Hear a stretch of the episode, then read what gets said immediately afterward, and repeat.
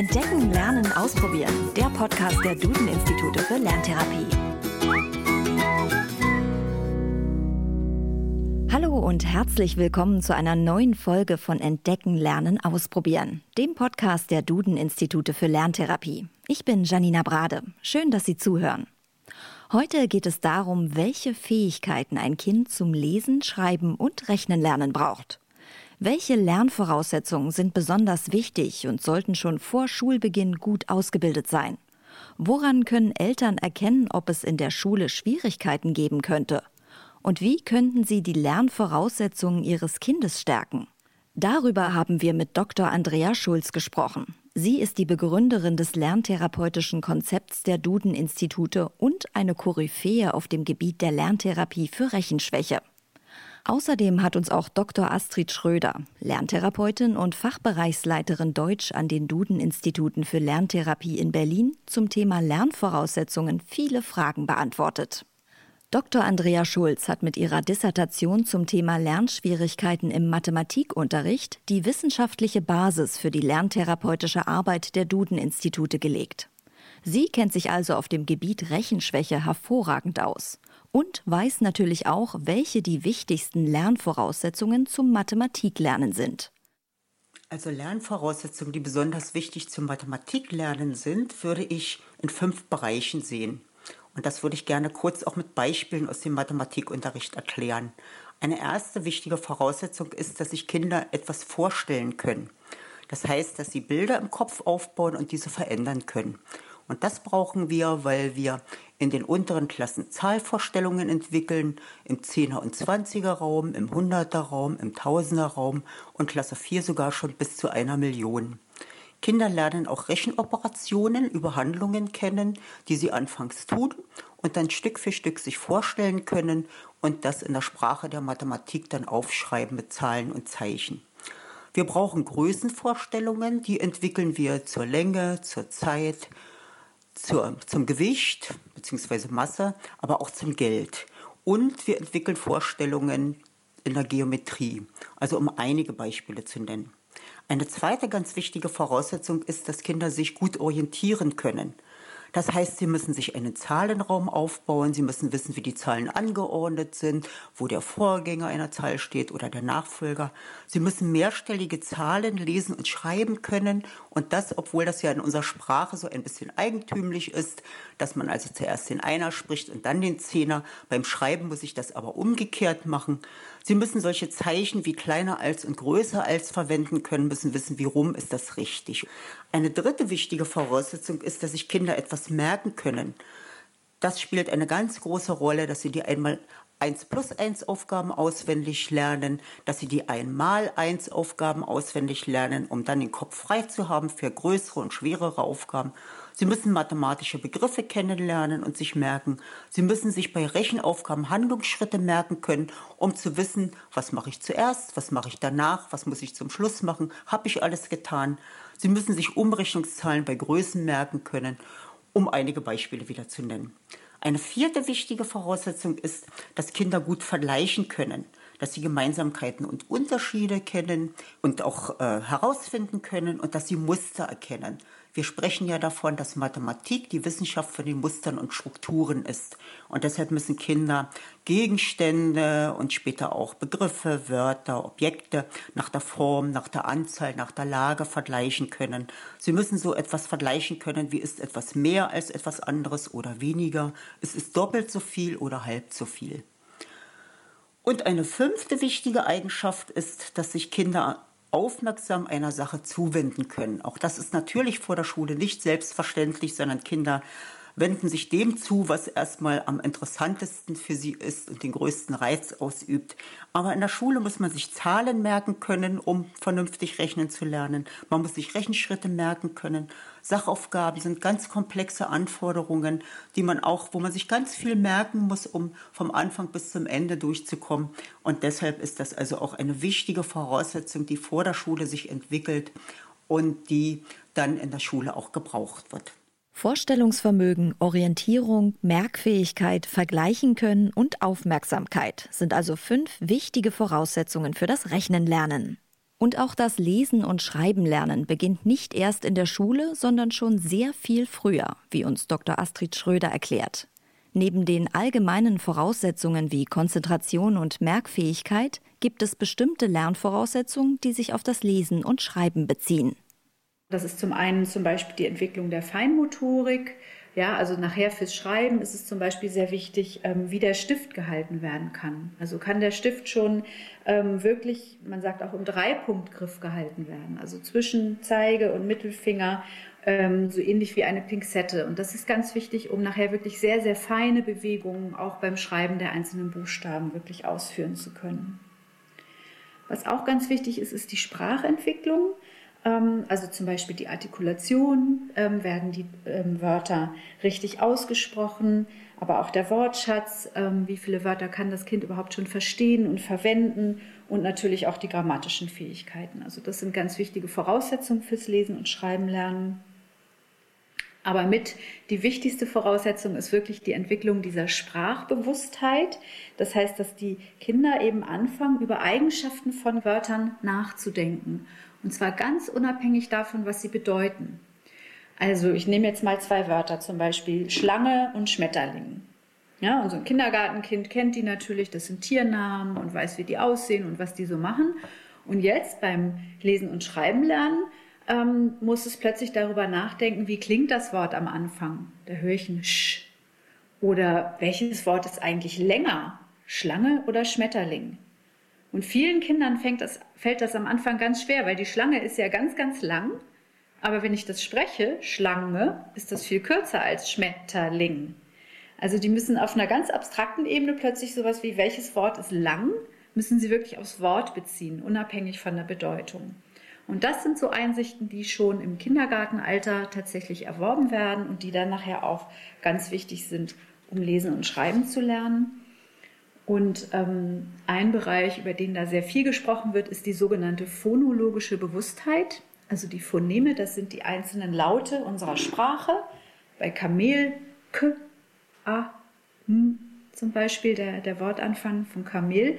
Und die Kinder, die erwerben diese phonologische Bewusstheit, das heißt, die ähm, äh, gewinnen dann eine Einsicht darin, dass eben Wörter aus diesen einzelnen Lauten oder eben auch aus Silben bestehen. Kamel sind zwei Silben. Ne?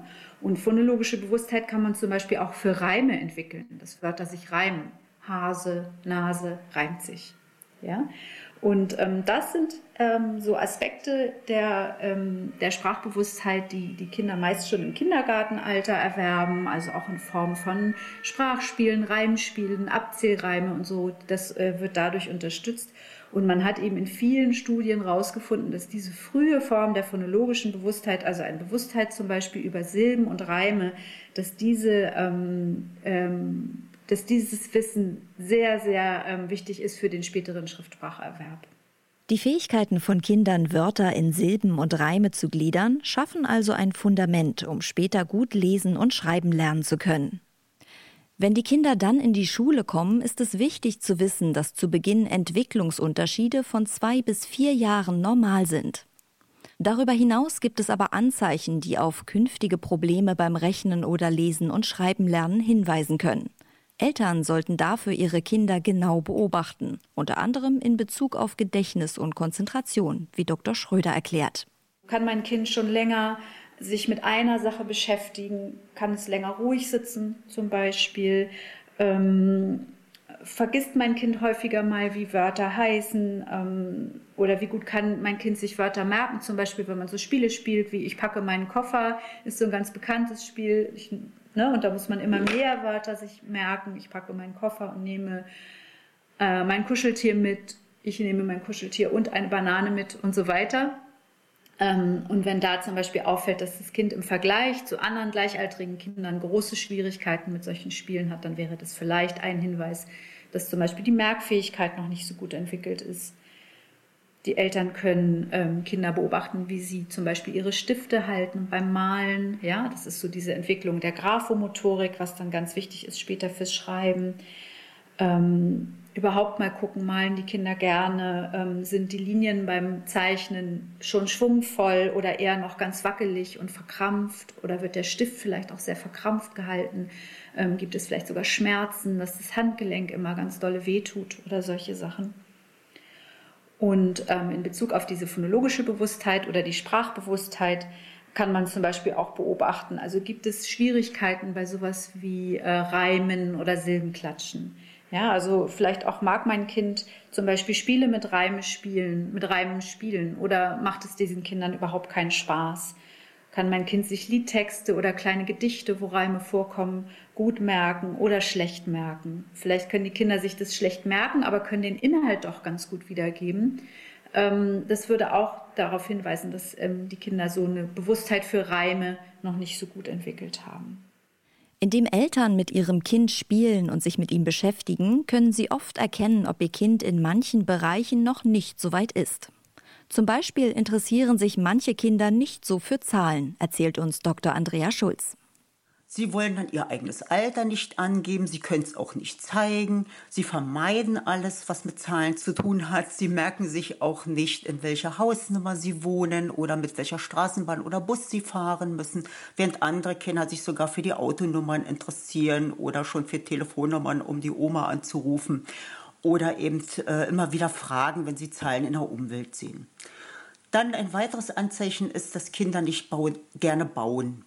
Das heißt, Sie verwenden nicht die Bausteine, sie sind auch nicht so begeistert von Lego, sie können auch nicht nach Vorlage bauen, sondern wenn sie dann Bausteine bekommen, dann machen sie es nach Fantasie.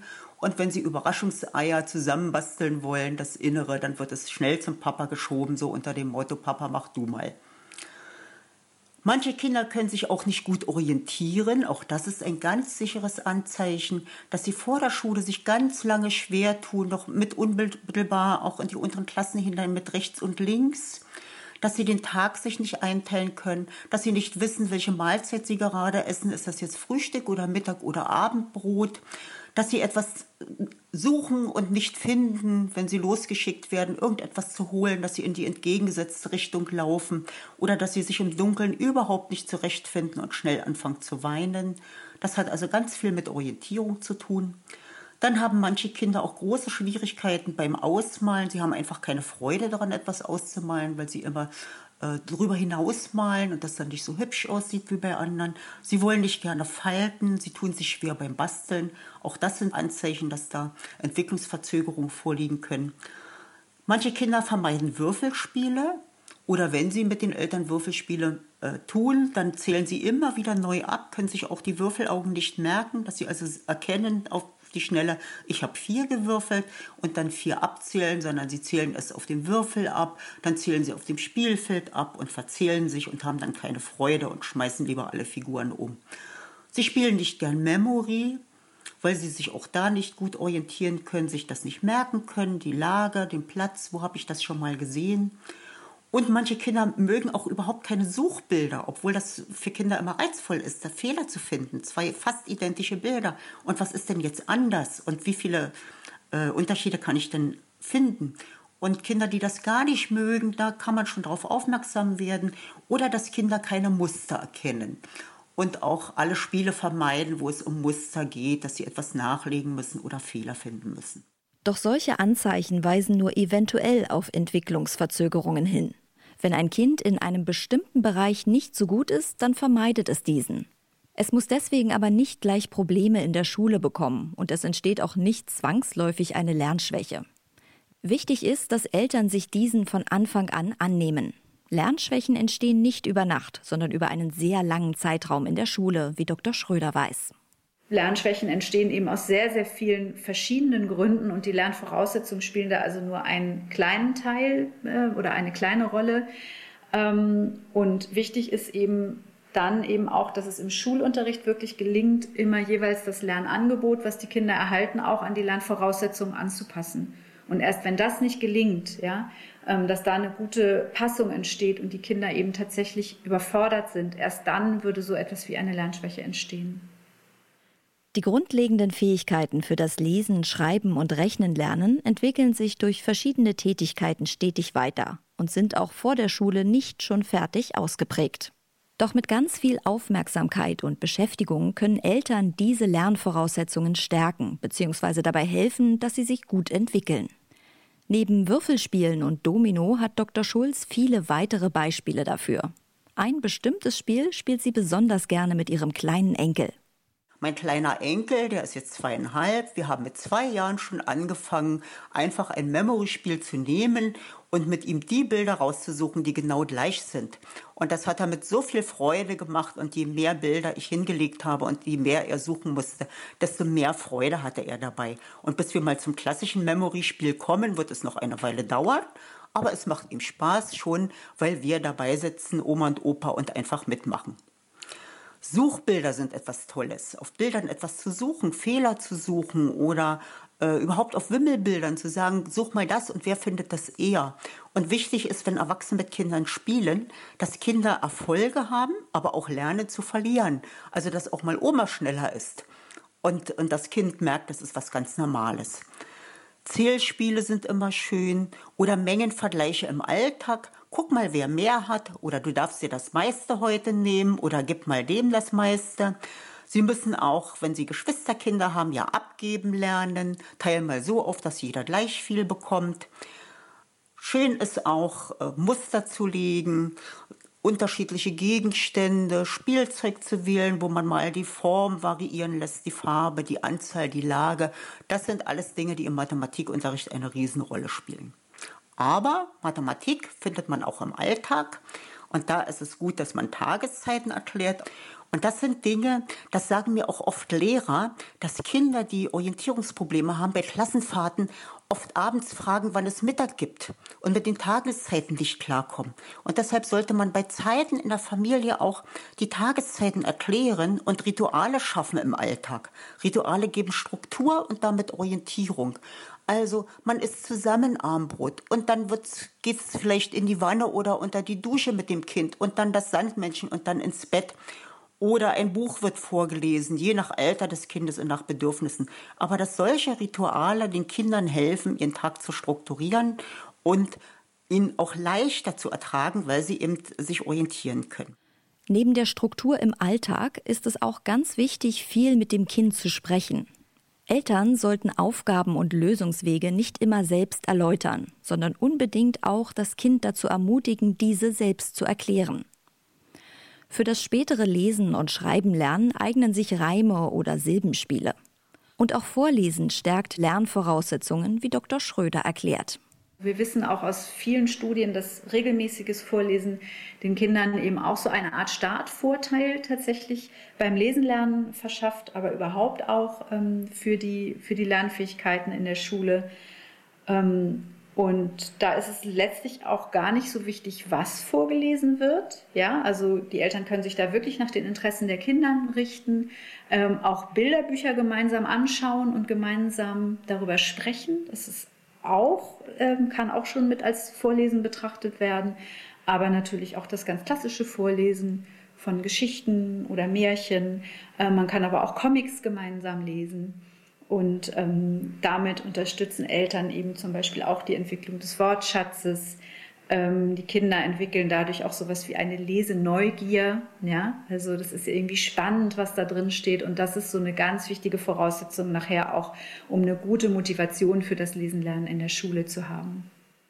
Das Thema Vorlesen ist so wichtig und umfangreich, dass wir dazu sogar schon eine eigene Folge gemacht haben. Also hören Sie gerne einmal in Folge 24 rein. Die Lernvoraussetzungen sind so wie die Kinder und ihre Familien selbst sehr unterschiedlich ausgeprägt. Eltern sollten sich viel mit ihren Kindern beschäftigen, mit ihnen spielen und sie zum Sprechen ermutigen. Und dabei auch genau hinschauen und gucken, welche Lernvoraussetzungen vielleicht noch etwas gestärkt werden können. So werden ihre Sprösslinge sicher neugierig und motiviert in die Schule starten und Freude am Lesen, Schreiben und Rechnen lernen entwickeln. Haben Sie noch Fragen, Probleme oder Themenwünsche rund um das Thema Lerntherapie? Dann schicken Sie uns eine E-Mail an podcast.duden-institute.de. Mehr zum Thema Lerntherapie und Co. erfahren Sie auf www.duden-institute.de. Und empfehlen Sie den Podcast doch jemandem oder teilen, liken und bewerten Sie ihn. Und noch ein Hinweis für alle, die an Fortbildungen zum Thema Lerntherapie interessiert sind. Am 17. und 18. April 2021 findet der dritte Bundeskongress Lerntherapie und inklusive Schule statt. Dieser Kongress der Duden-Institute für Lerntherapie wird online durchgeführt. Eine Besonderheit gibt es. Der Kongress ist in diesem Jahr kostenfrei.